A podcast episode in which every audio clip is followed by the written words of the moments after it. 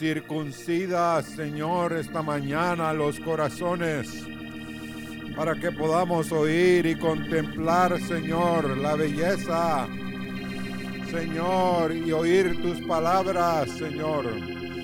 Ayúdanos esta mañana y glorifica tu nombre en este lugar, Señor, en la vida de los niños, de los jóvenes de las señoritas, Señor, de los hermanos y las hermanas.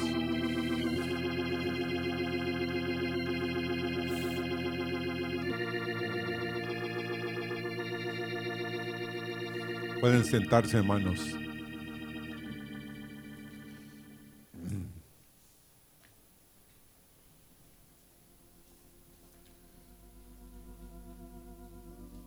Estamos muy impactados por lo que vamos a compartir y por los mensajes de profecía, porque dice que el espíritu de profecía es el espíritu del Señor, amén, que viene en medio de nosotros y nos habla, hermanos. Y desde el principio que Dios nos hablaba de que que Él nos ha dado lo mejor que hay en los cielos, a su Hijo. Entonces, Él quiere que tu vida y mi vida resplandezcan, porque Él está en ti. Y Él quiere ver esa manifestación. Amén. Pero una pregunta a ustedes yo me hice la pregunta. ¿Hay esperanza para este gusano de Jacob? ¿Hay esperanza para mí? ¿Será que Dios quiere que yo dé fruto? Que algo que haga tenga fruto. Y hay un gran dilema, hermanos. ¿Será que vamos a dar en el blanco? ¿O nos vamos a quedar a medio camino? ¿O que en la montaña, debido a la situación, vamos a empezar a sentir que no tenemos fuerzas, que no vamos a llegar arriba, que si no nos ayudan, que si no nos sustentan, que si no hay alguien que nos jale, no vamos a llegar? Porque ¿será que vamos a terminar fieles? ¿Que vamos a lograr vencer las tentaciones? Las pruebas que nos están viniendo. Porque como nunca antes hay una guerra a muerte, hermanos. Esta mañana yo leía Israel subió de 38 mil dólares por año que les pagaba los promedio a todos a 44 mil. Israel hoy, después de 70 años y de estar peleando guerras tras guerras, es una de las diez naciones más poderosas sobre la tierra. Y ese es el testimonio que el Dios de gloria, está dando a las naciones. Que si un pueblo, hermano, a pesar de que, oiganme, el pueblo de Israel es un pueblo impío, hermanos. Igual que tú, igual que yo. Ah, no, yo no soy impío. Tú no se conoces. Somos impíos, hermanos no hemos creído verdaderamente, Israel no, no ha creído verdaderamente que es Dios el que está atrás de ellos. Que el presidente Vladimir Putin llegue a hablar personalmente con el presidente Benjamín Netanyahu para suplicarle que no ataque a Siria ni a Irán. ¿Ah? ¿Usted creería eso?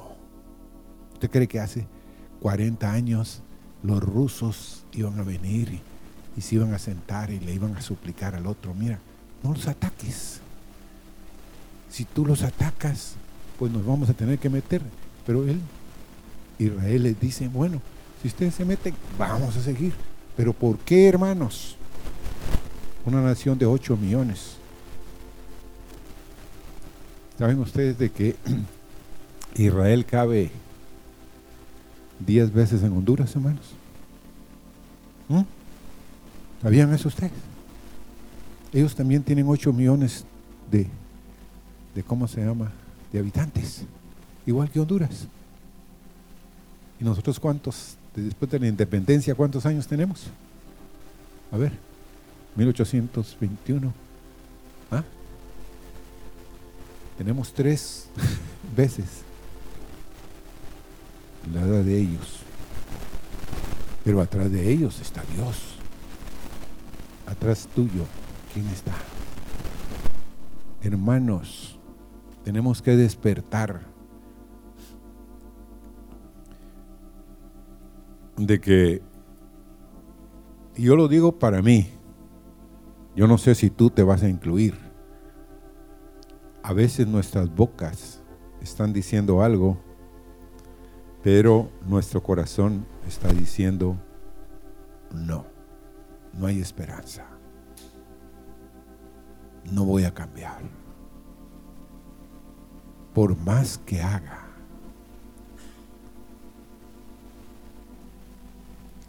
Y Estoy sin fuerzas, a veces dirán muchos. Hay muchos hermanos aquí están enfrentando montañas de problemas, de situaciones, de luchas. Y lo más tremendo es que no sienten la presencia de Dios. Eso es tétrico. Porque usted puede venir a este lugar. Y como no se me olvidan las palabras del hermano que hoy está de pastor allá en la iglesia, en el camino allá en Nueva Jersey, el hermano Mario Enríquez. Pero habrá un, uno que estuvo aquí en las reuniones, que se acuerda dos cosas que él nos dijo. Una es que no nos dejáramos de congregar, pero lo más importante que él dijo, que me quedó grabado, es que si el apóstol Pablo visitara San Pedro Sula, estaría sentado en medio de ustedes, porque ustedes no se han dado cuenta, dijo él, que aquí está la presencia del Dios Todopoderoso. Ah, hermanos. Y yo dije, ¿cómo? Aquí. Sí, hermanos. Tenemos que justipreciar que Dios ha tenido de nosotros mucha misericordia. Amén. Ahora, no está solo. Dios está con nosotros y Él nos dice y te dice a ti, te animo a correr con paciencia la carrera que tienes por delante. Puestos los ojos en quién? En Jesús, el autor y consumador de nuestra fe. Amén. Puestos los ojos en Jesús. Ahora, ¿verdad que es imposible para muchos aquí? Pero hemos pasado cosas, hermanos y yo estuve analizando mi vida en cuanto a que he atravesado por problemas con amistades que me causaron decepción, que yo había puesto toda la carne en el sartén, pero los otros no pusieron pero ni un gramo de carne en el sartén y me decepcionaron. O a veces la vida nos ha tratado que nos ha venido un quebranto de salud. Que sigas bien, me han dicho. Que te recuperes. Vea que así somos, hermanos. Así soy yo. Así le digo a otro. Que te recuperes. Que Dios ponga su mano sobre ti. Pero todos hemos pasado por situaciones, hermanos, difíciles. Pero, ¿cuántos de los que están aquí hemos pasado por la muerte de un familiar que nos ha marcado? Y este mensaje nació fruto de que en estos días el Señor me hacía sentir que hay quienes de ustedes están totalmente desanimados. Están en un tipo de situación de que los golpes que les ha dado la vida están a punto de tirar la toalla. Y se recuerdan del hijo de Fidel Castro, los que leyeron la noticia. Da dolor. Da dolor. Sin esperanza el muchacho. 69 años.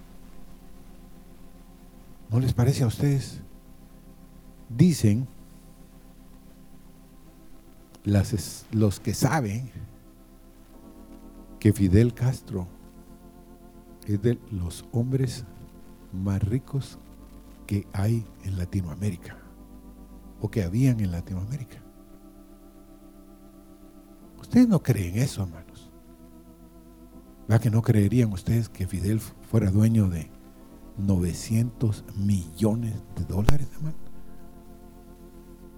No, no puede ser.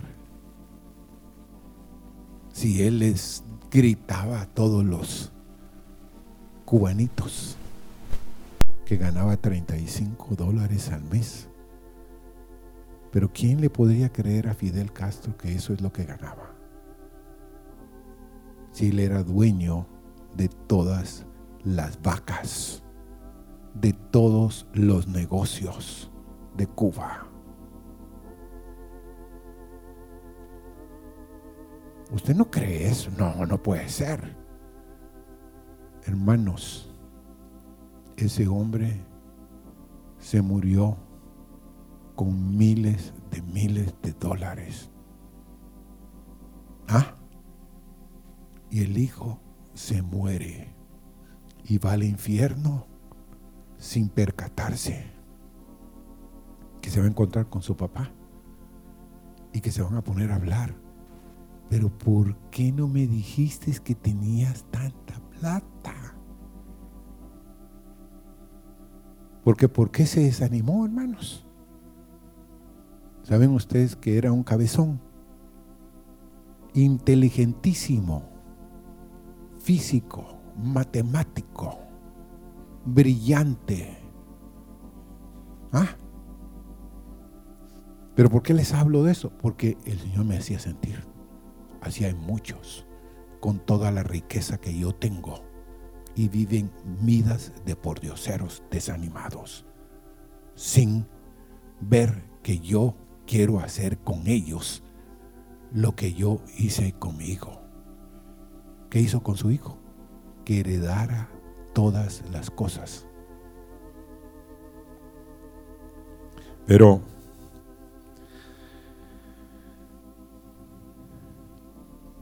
solo quiero decirles Vamos al Salmo 71.5.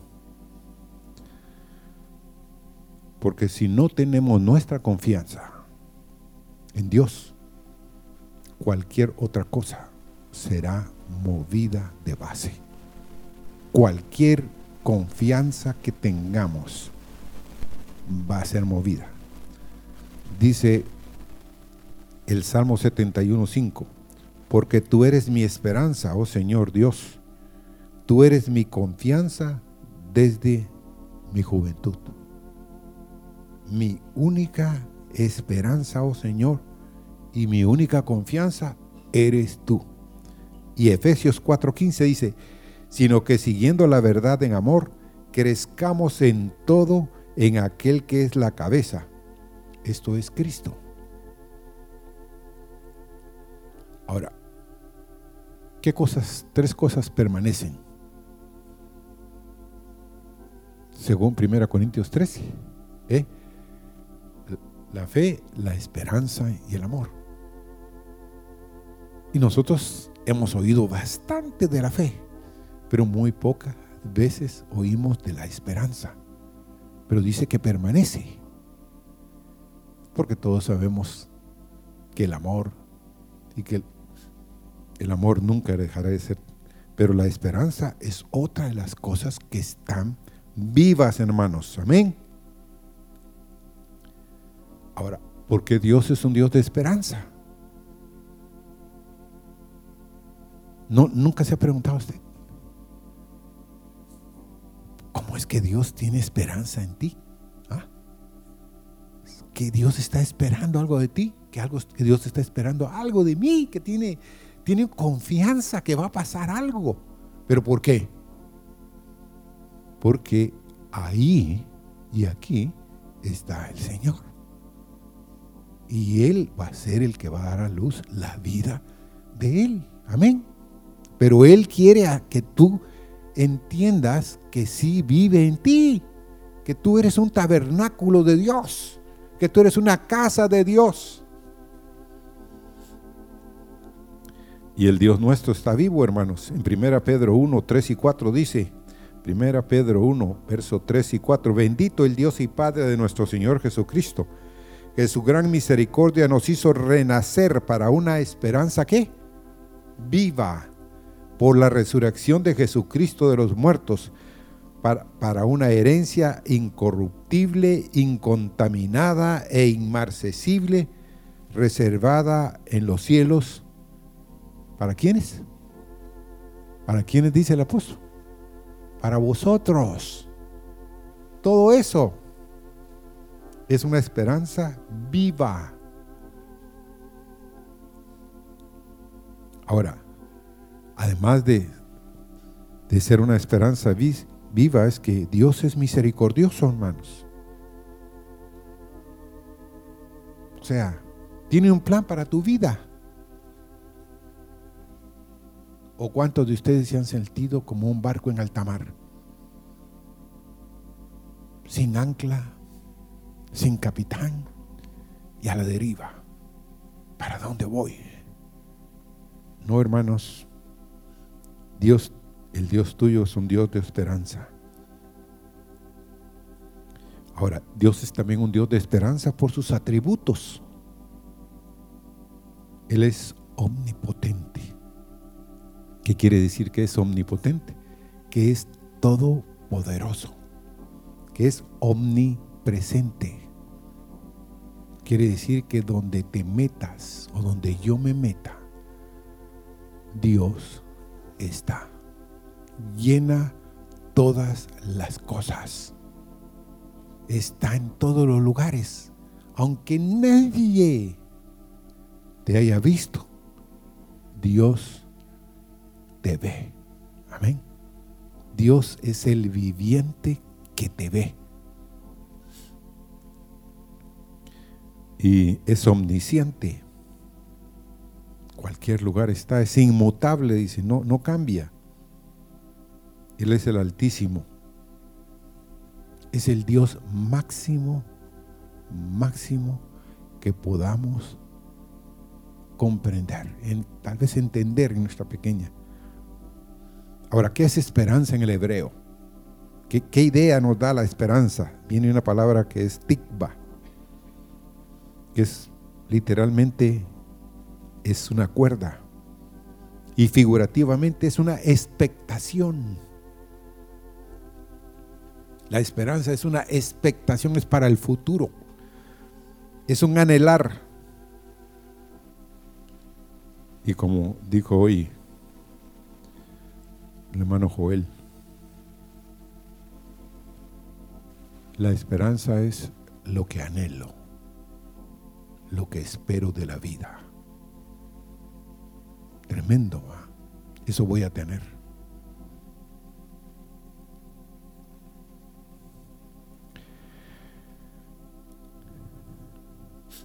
Mm. Jeremías 31, 17, leamos. Para los que se han sentido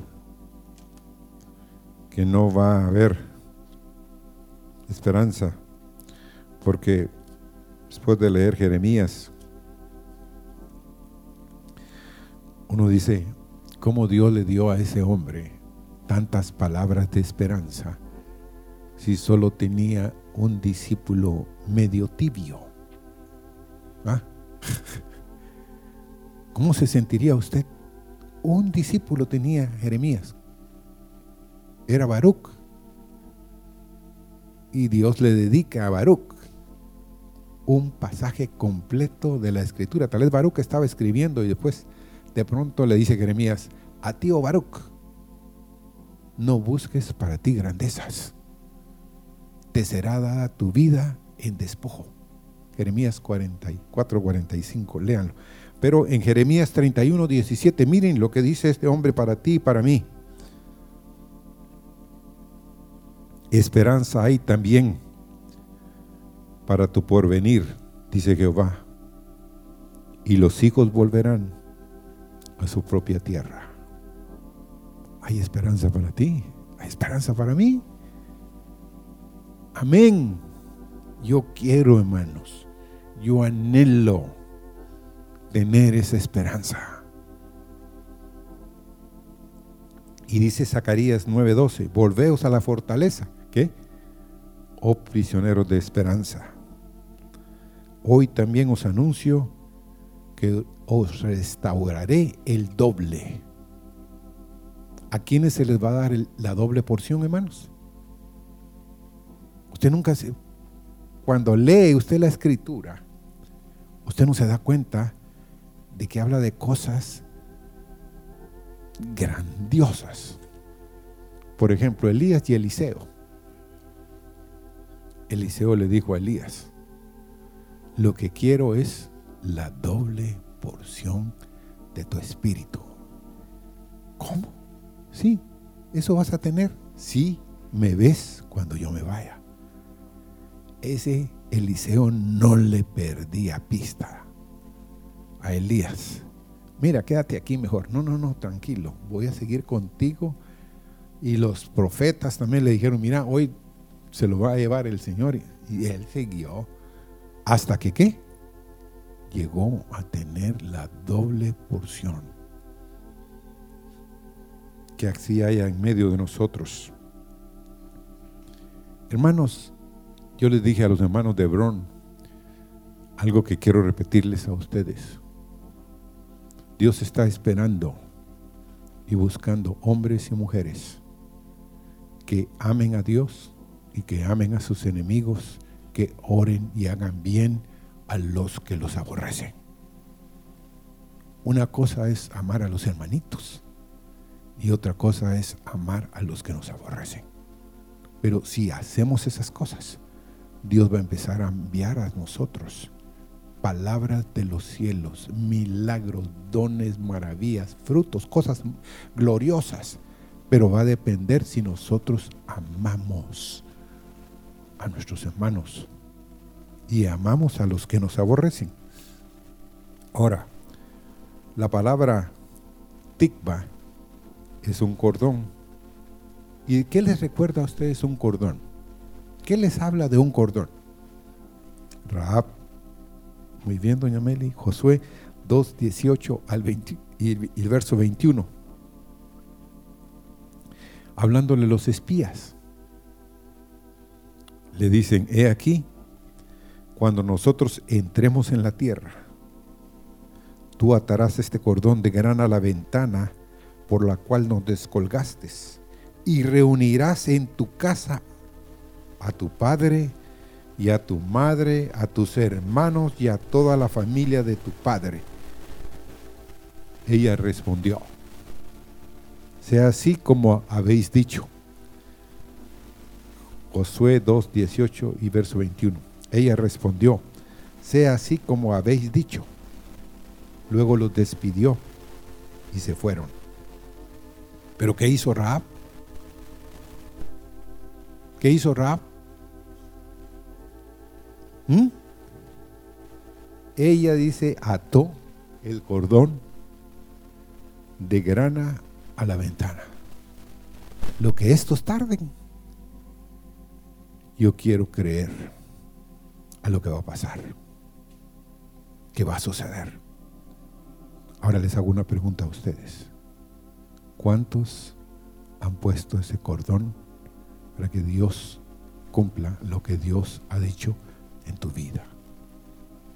¿Cuántos están guardando, hermanos, a su padre, a su madre? Hay personas aquí que no oran ni por ellos mismos, ni mucho menos por su papá, ni por su mamá, ni por su hija, ni por su hijo, ni por su hermana. Hermanos, ahí, dice lo que Raab hizo. ¿Cómo creen ustedes que se sentía el papá de Raab? ¿Mm? Seamos honestos, hermanos. Una ramera será una ramera, ¿sí o no? ¿Cómo creen ustedes que se sentiría la mamá de Rahab? Los hermanos, los parientes de ella. Que ella salió y les dijo, miren, vamos a ser librados. Los israelitas van a conquistar toda esta tierra. Y ustedes ya vieron y oyeron el temblor que ha entrado a sus corazones. Así que vamos a la casa. ¿Mm? Hermanos, yo estaba pensando en eso. Si yo tuviera una hermana ramera, hoy no decimos ramera, hoy decimos prostituta, ¿verdad? y Dios le diera a ella una palabra de los cielos, de que yo tenía que ir ahí con ella, yo lo pensaría una y cincuenta veces, ¿o no? Pero aquí no, los santos estos, nuestros, y tú y yo, ah, no, no, no, no vamos a ir. Hermanos, el único lugar de Jericó que quedó en pie fue ese pedazo todo lo demás se cayó en el muro. Qué glorioso es Dios, ¿va? ¿O no? ¿Cómo podía hacer eso? Dios es el único, hermanos, que hace cosas que a nuestra mente no caben. Dios puede rescatar lo que no creemos que puede rescatar. Dios te rescató a ti y me está rescatando a mí. Amén. Y eso es mucho, hermanos. Entonces, pero quiero hablarles rápidamente de la esperanza que debemos de tener, de la confianza que tenemos que tener en las palabras que hemos oído. Efesios 4:4 dice, un cuerpo y un espíritu, como fuisteis también llamados a una misma esperanza de vuestra vocación. Dios tiene en ti una esperanza viva, un propósito final, una meta. Dios no creó el universo sin propósitos. Dios te creó a ti con un propósito grande sobre la tierra. Dios te dio vida. Hermanos, hay millones de personas que no viven. Amén. Que no viven hoy yo conozco una pareja. Ellos han hecho todo tipo de cosas porque quieren tener un hijo. Y después de 40 años de matrimonio no tienen un hijo. ¿Y quién eres tú? ¿Y quién soy yo? para que hoy tengamos, hermanos, vida, una esperanza, un propósito, una meta. Hay una esperanza fija, viva, hermanos. Yo quiero despertarlos en eso, que Dios lo va a cumplir. Porque Dios no ha cambiado de sus planes. ¿O ustedes creen que cuando Adán y Eva cayeron, el trono se movió? Y dijo Dios, ah, yo sabía que esto iban a hacer. ¿Ah? ¿Y ahora? ¿O ustedes piensan, no, él ya sabía que iba a pasar? Desde la fundación del mundo, Él conoce todo, hermanos. Él ya sabía, no lo agarró fuera de base. No tuvo que cambiar sus planes a última hora. Dios no tendría que cambiar ni mostrarnos un nuevo plan. No, Dios ya tiene el plan.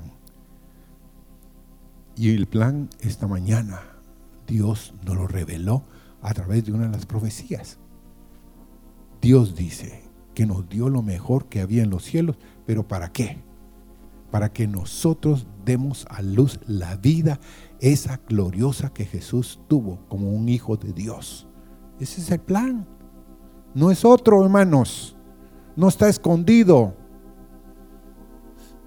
Ahora, en Efesios 1:11 dice, en él asimismo tuvimos herencia, habiendo sido predestinados conforme al propósito del que hace todas las cosas según el designio de su voluntad Dios te ha predestinado a una herencia. ¿Y quién es la herencia? ¿Quién es la herencia? Es Cristo en vosotros la esperanza de gloria. Esa es la herencia.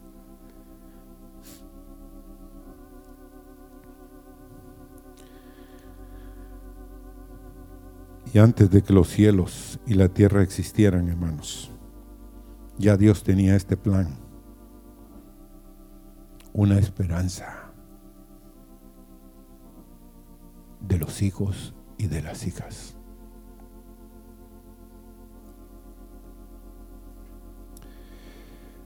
Queremos leer una porción en primera, en, perdón, en Colosenses 1, versículo 15 al 27.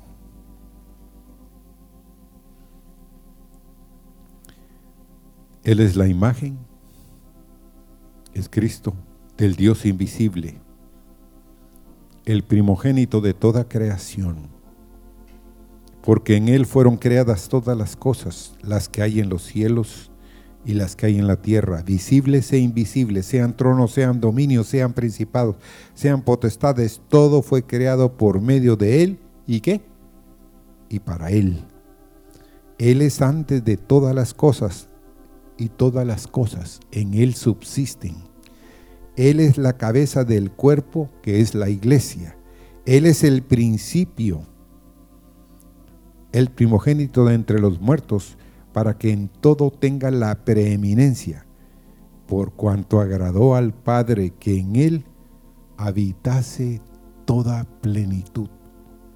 Y por medio de él, de Cristo, reconciliar consigo todas las cosas, así las que están en la tierra como las que están en los cielos haciendo la paz mediante la sangre de su cruz. Y a vosotros también, que erais en otro tiempo extraños y enemigos en vuestra mente, haciendo malas obras, ahora os ha reconciliado en su cuerpo de carne por medio de la muerte para presentaros santos y sin mancha irreprensibles delante de él si en verdad permanecéis fundados y firmes en la fe y sin moveros de la esperanza del Evangelio que habéis oído, el cual se predica en toda la creación que está debajo del cielo, del cual yo Pablo fui hecho ministro. Ahora me gozo en lo que padezco por vosotros y cumplo en mi carne lo que falta de las aflicciones de Cristo por su cuerpo, que es la iglesia de la cual fui hecho ministro según la administración de Dios que me fue dada para vosotros, para que anuncie cumplidamente la palabra de Dios, el misterio que había estado oculto desde los siglos y edades, pero que ahora ha sido manifestado a sus santos, a quien Dios quiso dar a conocer las riquezas de la gloria de este misterio entre los gentiles, que es Cristo en vosotros, ¿qué? Que es Cristo en vosotros, ¿qué? Entonces, esta descripción de la imagen del Dios invisible es el de Cristo, pero dice Él en ti, en mí, Él es la esperanza de gloria. Vamos a Romanos 8:29.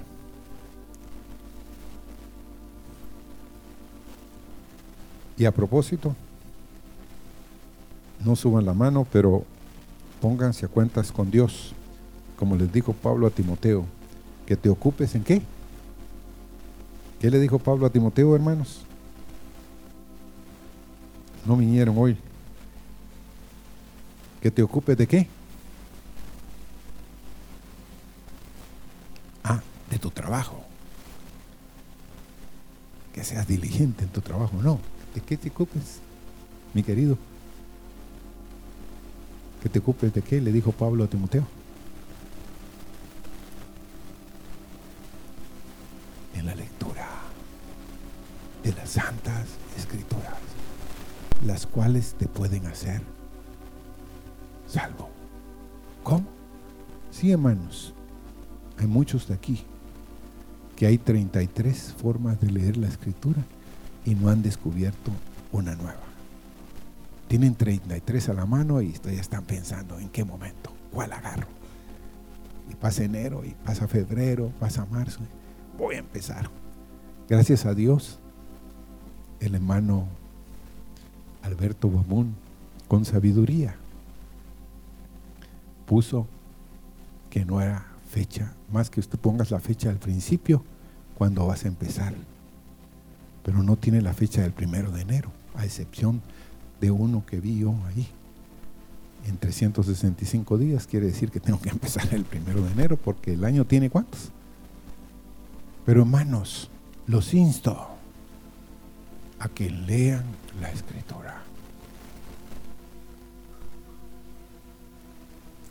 Entonces, Romanos 8:29 dice, porque a los que antes conoció, también los predestinó para que fuesen hechos conforme a la imagen de su Hijo.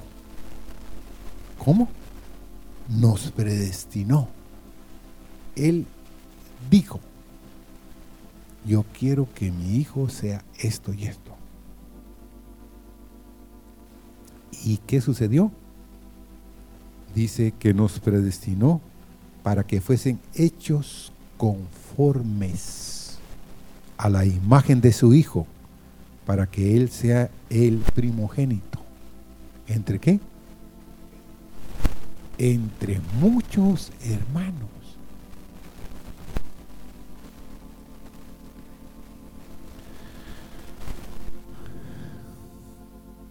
Él quiere tener hermanos, hermanos.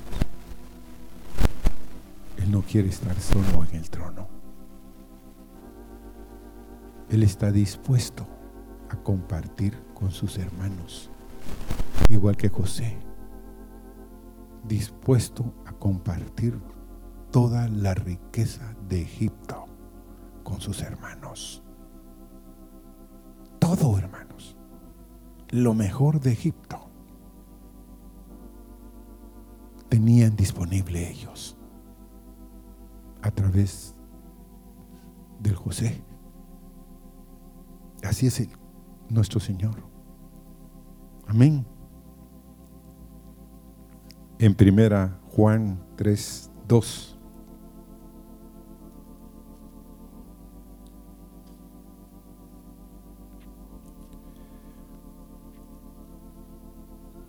Amados, ahora somos hijos de Dios y aún no se ha manifestado lo que hemos de ser. Pero sabemos que cuando Él se manifieste, seremos semejantes a Él, porque le veremos tal como Él es.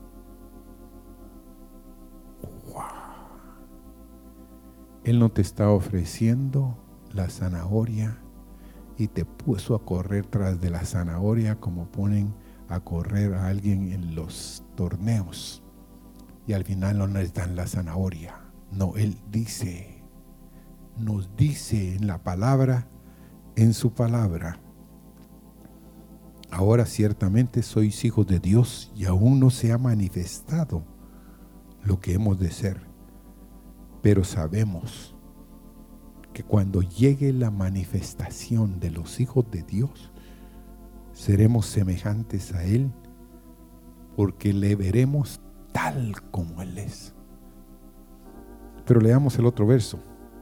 Y todo aquel que tiene esa esperanza, en Él se purifica a sí mismo, así como Él es puro. Ahora, un requisito para llegar a ser como Cristo es conocer al Señor.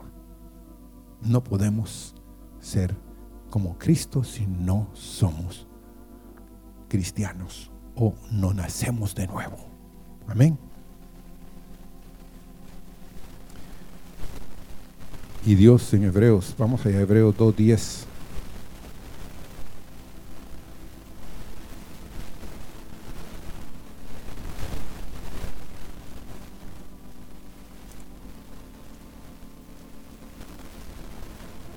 porque convenía a aquel cuya causa son todas las cosas y por quien todas las cosas subsisten, que habiendo de llevar muchos hijos a la gloria, perfeccionase por aflicciones al autor de la salvación de ellos. Él a través de lo que sufrió llegó a ser y convertirse en nuestro Salvador. Pero ¿cuál era el propósito? ¿Solo morir en la cruz? No, él dice aquí, para traer aquí a muchos hijos, ¿a dónde? A la gloria, a la presencia de Dios.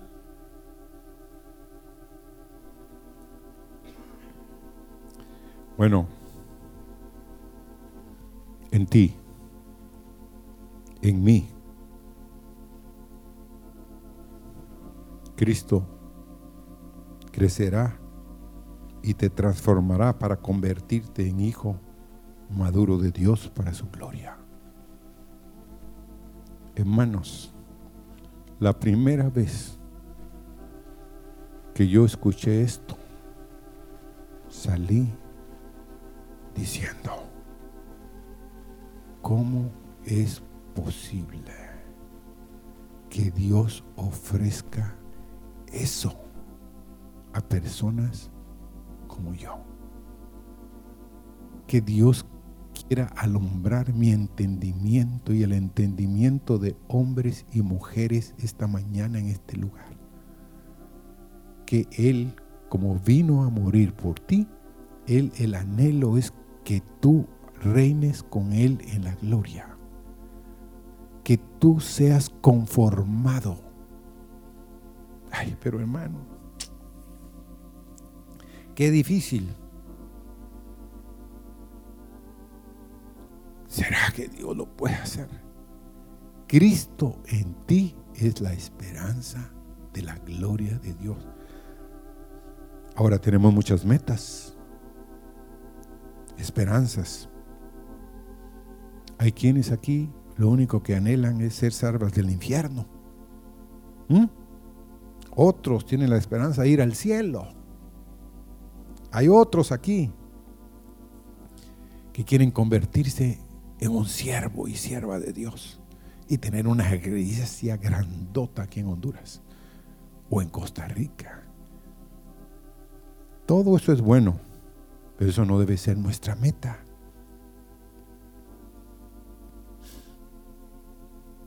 Ese debe ser, no debe ser el dirigir el lugar donde dirigimos nuestras vidas.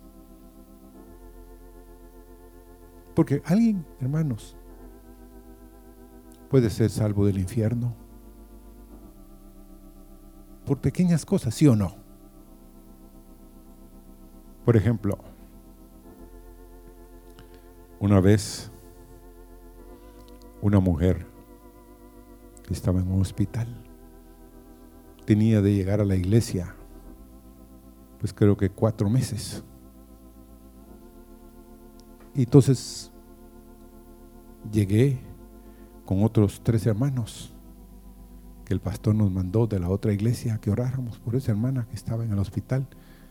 Y él solo nos dijo, miren, yo ya fui a orar, pero se va a morir. se va a morir. Bueno, entonces, ¿por qué? Le dije, yo nos estás mandando a orar por ella. Él me dijo algo que nunca se me puede olvidar. Es que quiero que tú y los otros tres líderes la metan en el cielo, que la lleven al cielo antes de que parta, para que ella le entregue totalmente su corazón al Señor. Bueno, también dije yo, bueno, si así es la cosa. Fuimos a orar, hermanos. Y casualmente estaba una mujer con los ojos abiertos, no como Balaam con los ojos abiertos y caída, no, ella estaba con los ojos abiertos y en pie en Dios. Y ella dijo, cuando ustedes entraron, toda la habitación estaba llena de ángeles negros y estaban peleando quién iba a llevarse la vida de esa persona. Entraron ustedes y empezaron a orar y empezaron a entrar los ángeles. Y a entrar y a entrar. Y hubo un momentito que uno de ustedes se puso del lado de allá, otro aquí, otro aquí, y la levantaron. Y ella en ese momento partió. Y yo me acordé de las palabras del pastor lo que quiero es que la metan en el cielo. Y lo único que yo le pregunté es, hermana, usted ya conoce al Señor. Eso fue lo único que me dio chance. Sí, me dijo. Y me quiero ir ya porque esta enfermedad me vino de repente y, el doctor dice que me voy a morir, pero me quiero ir con él. Bueno, vamos, oremos. Y la otra hermana estaba viendo lo que estaba pasando. Entonces, por poquito podemos ser salvos del infierno y entrar al cielo. Pero, hermanos, para entrar a las cosas que Dios tiene para ti en los cielos reservada, eso, hermanos, implica despojarnos de todo el viejo hombre. Amén. De cosas. Tenemos que tener la meta correcta. ¿Cuál es el destino final de nuestra vida? ¿A dónde me debo dirigir como un cristiano?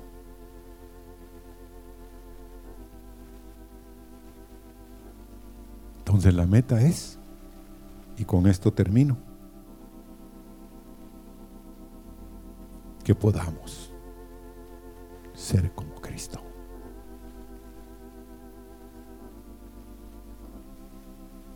Esa es la meta. Y hay quienes aquí, les voy a contar esto también. La hermana Isabel de Paredes Isabel Navas de Paredes, la esposa del pastor Guillermo Paredes Ruano, pastores en la iglesia cristiana El Aposento Alto en la cuarta calle 10-65 de la zona 11. Una mujer, una mujer de los cielos. Ahí llegamos a asistir con mi esposa, 10 años. Y entonces, un día alguien llegó y me llegó a contar un sueño con la hermana Isabel, que ella iba camino a Hebrón. Ah, yo dije, va, a venir a la, a la iglesia de Hebrón. No, me dijo el hermano, al lugar de la unción. Y hermanos, No estábamos en Guatemala cuando ella partió. Pero mi, hija y, y Lucky fueron al sepelio. Y dicen ellos, ellas dos, que cuando empezaron a cantar, había un coro de ángeles. Ahí ella había entrado a la edad, a que Cristo diera a luz su vida en ella. Y hermanos, tal vez usted me va a decir, sí es una esperanza, no está cumplida, pero que estemos firmes en esta esperanza.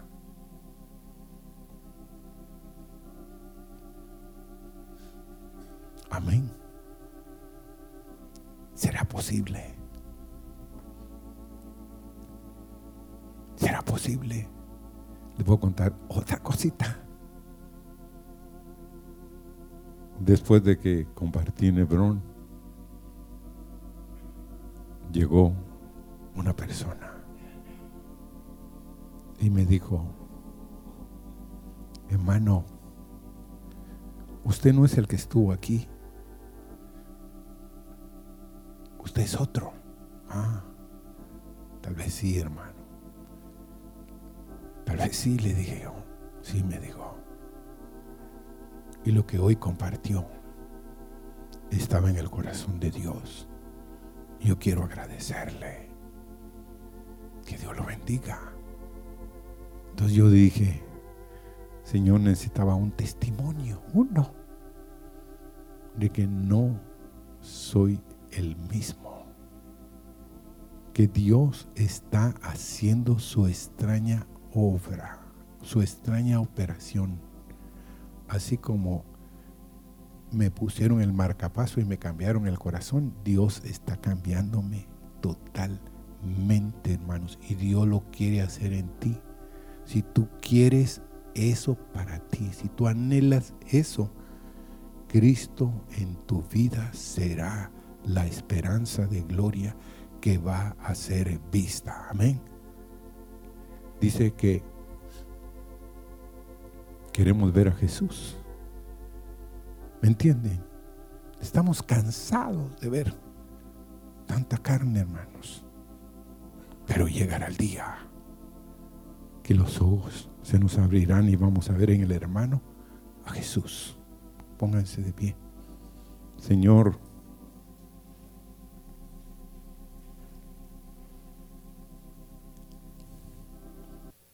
Señor, con tremendas cosas nos responderás tú en justicia.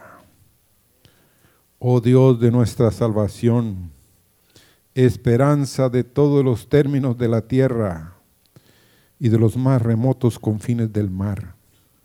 Señor, tú eres nuestra salvación, la esperanza de cada hombre, de cada mujer en esta mañana que ha oído tu palabra, Señor que Señor abracemos esta visión y que aguardemos, Señor, la esperanza bienaventurada, la manifestación gloriosa de nuestro gran Dios y Salvador Jesucristo en medio de nosotros, como nunca antes, Señor. El pueblo, la nación de Honduras, El Salvador, Guatemala, todas las naciones del mundo pueden oír, Señor, que hay hijos e hijas que han pagado un precio, Señor, que han entrado detrás del velo para ser llenos, Señor, de toda la bendición, de toda la gloria que hay en ti, Señor. Oh, queremos, Señor, ser manifestados como tú, el Hijo de Dios, te manifestaste en Israel, Señor. Ayúdanos, Señor.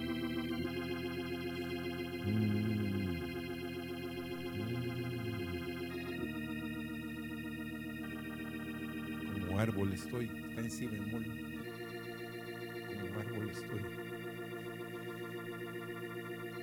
Y queremos cantar, como árbol estoy, en la casa de Dios. Soy un olivo en la casa del Señor y en la misericordia de Dios confío. Para siempre confío en Él. Amén. Como árbol estoy en la casa de Dios, un olivo en la casa del Señor. En la misericordia de Dios confío para siempre, confío en Él. Como árbol estoy en la casa de Dios, un olivo en la casa del Señor. En la misericordia de Dios confío para siempre. Como árbol estoy en la casa de Dios, un olivo en la casa del Señor. Misericordia de Dios, confío para siempre, confío en Él. Como árbol estoy en la casa de Dios, en la casa del Señor, en la misericordia de Dios.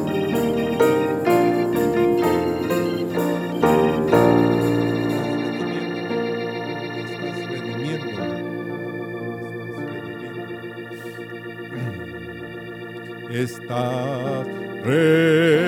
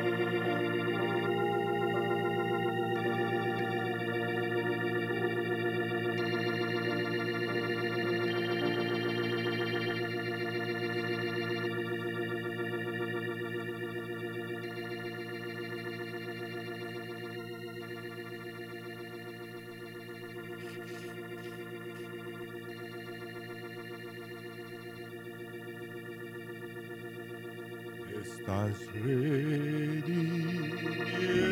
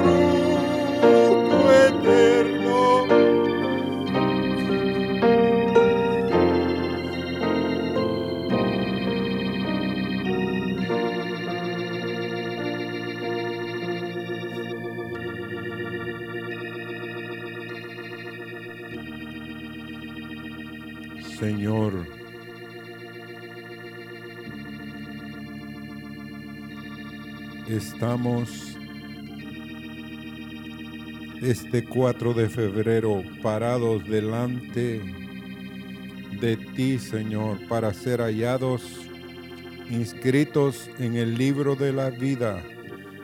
Y Señor, que nuestras vidas den a luz, Señor, lo que tú has anhelado, Señor, lo que tú estás esperando, Señor, de aquellos en los cuales tú has derramado de tu espíritu tus palabras, Señor, en esta mañana. Mm, gracias, oh Dios.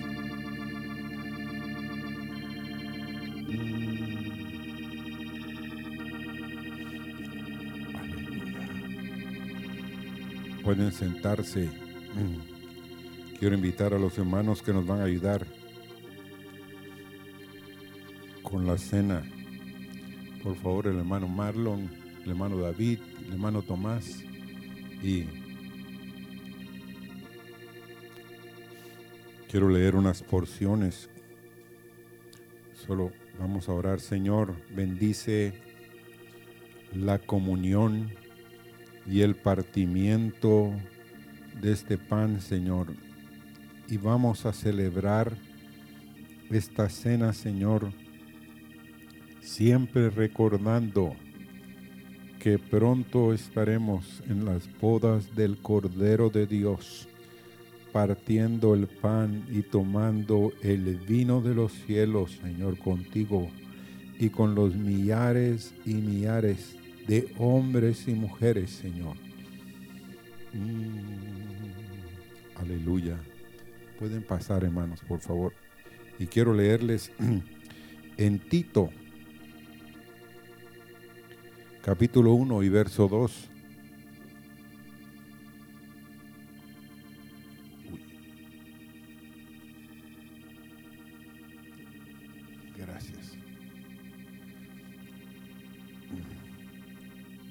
En Tito, capítulo 1 y verso 2 dice, en la esperanza de la vida eterna, la cual Dios, que no miente, prometió desde antes del principio de los siglos, en la esperanza de la vida eterna, la cual Dios no miente, prometió desde antes del principio de los siglos.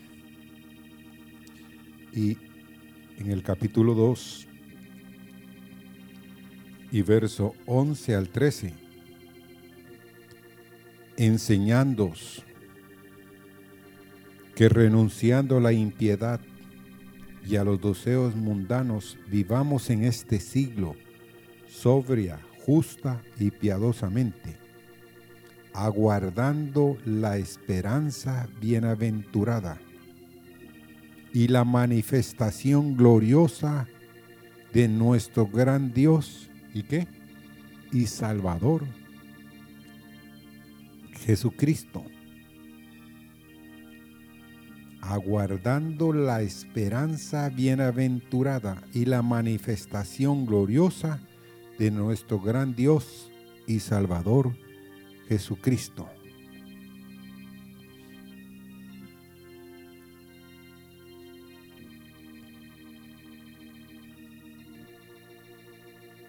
Y Hebreos 6, versículos 17 y 18.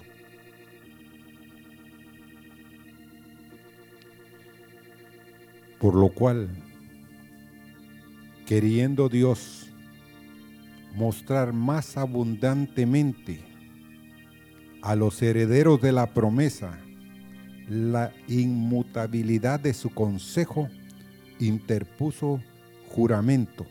El verso 18 para que por dos cosas inmutables en las cuales es imposible que Dios mienta, tengamos un fortísimo consuelo, lo que, los que hemos acudido para asirnos de la esperanza puesta delante de nosotros.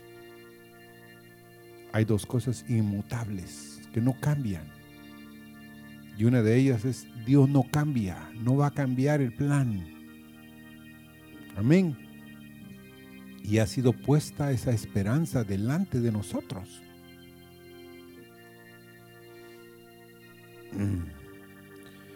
Y en Hechos 24, verso 14 al 16, pero esto te confieso, que según el camino que ellos llaman herejía, Así sirvo al Dios de mis padres, creyendo todas las cosas que en la ley y en los profetas están escritas, teniendo esperanza en Dios, la cual ellos también abrigan, de que de haber resurrección de los muertos, así de justos como de injustos. Por eso, en el verso 16, procuro tener siempre una conciencia sin ofensa ante Dios y ante los hombres. Amén. Es el apóstol Pablo. Confieso que otros llaman herejía. Y me dijo, oigan, un siervo de Dios, tremendo hombre de Dios, me preguntó que a dónde asistíamos. Y a una iglesia le dije yo en la zona 13. No, pero ¿cómo se llama? Ah, dije, en esa época era una herejía y hoy todavía es una herejía. Bueno, le dije, asisto a Hebrón. Ah, donde el loco Marvin. No, no es el loco Marvin. Sí, me dijo, ahí. Él está loco, me dijo. ¿Cómo es posible que demos a luz la vida de Cristo? Vamos a morir pecadores.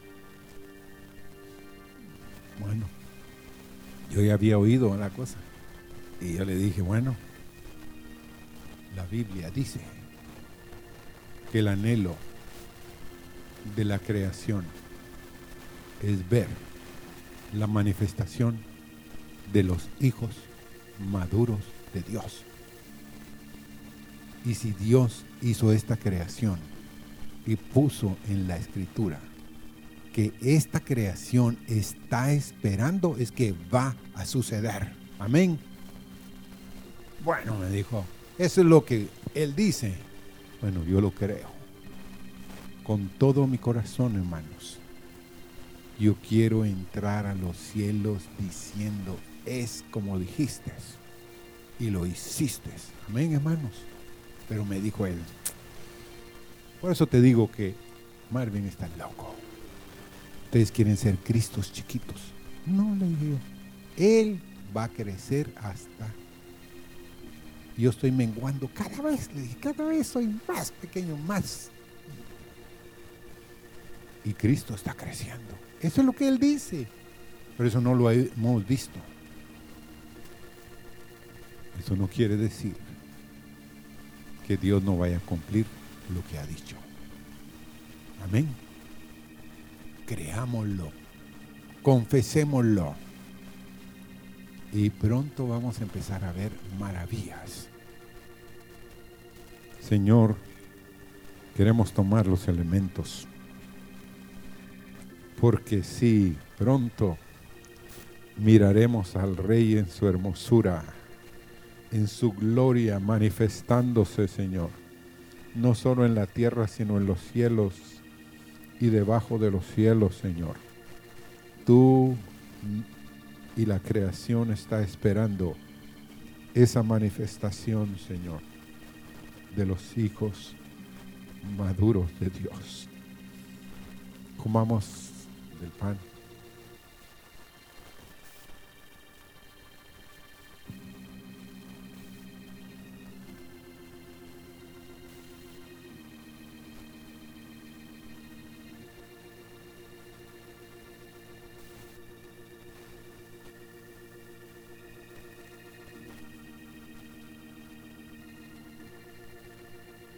Señor, queremos tomar de la copa.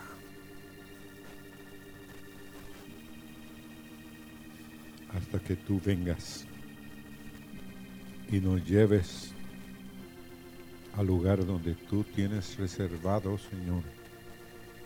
Queremos agradecerte esta mañana por tenernos en este lugar, Señor. Gracias por la bendición del pan y del vino y lo tomamos con acciones de gracias en el nombre del Padre, del Hijo y del Espíritu Santo. Comamos de él.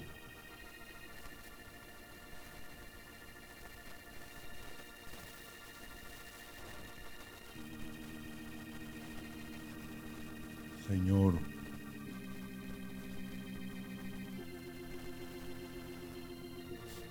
tú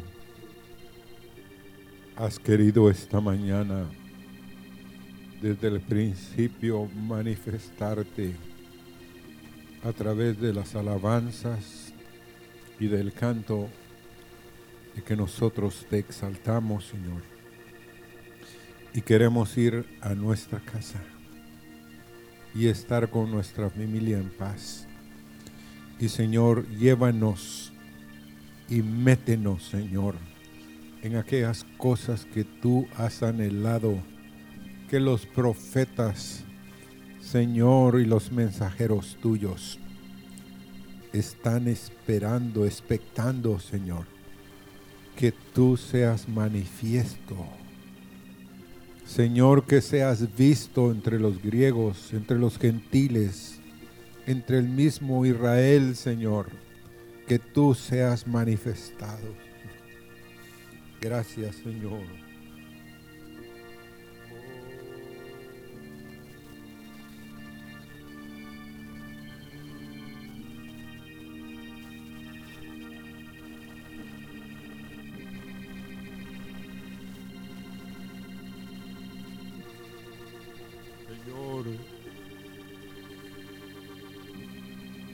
Seamos como el profeta Isaías, Señor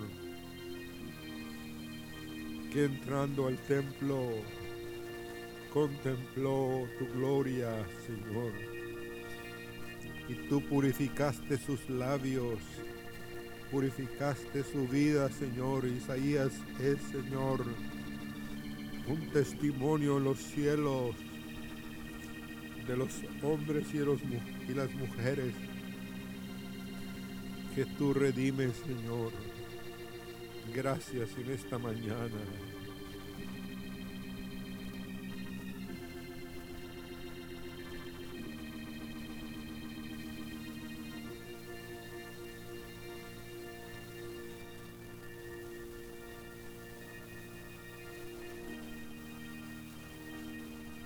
La sangre de Jesús tu libertad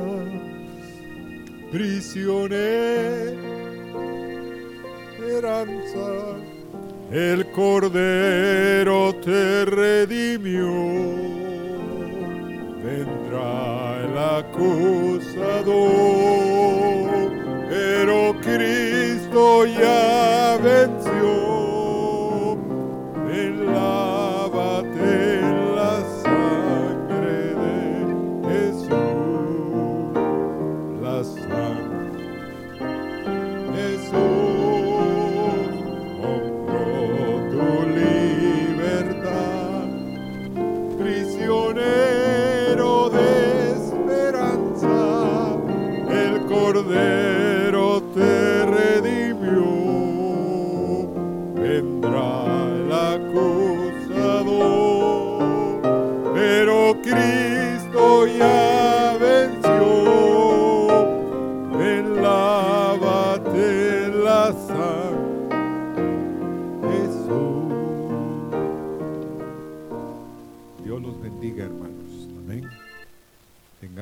un feliz domingo. Amén. Estamos agradecidos por la calle, hermanos. Uh, amén. Sí. Y espero que la próxima semana.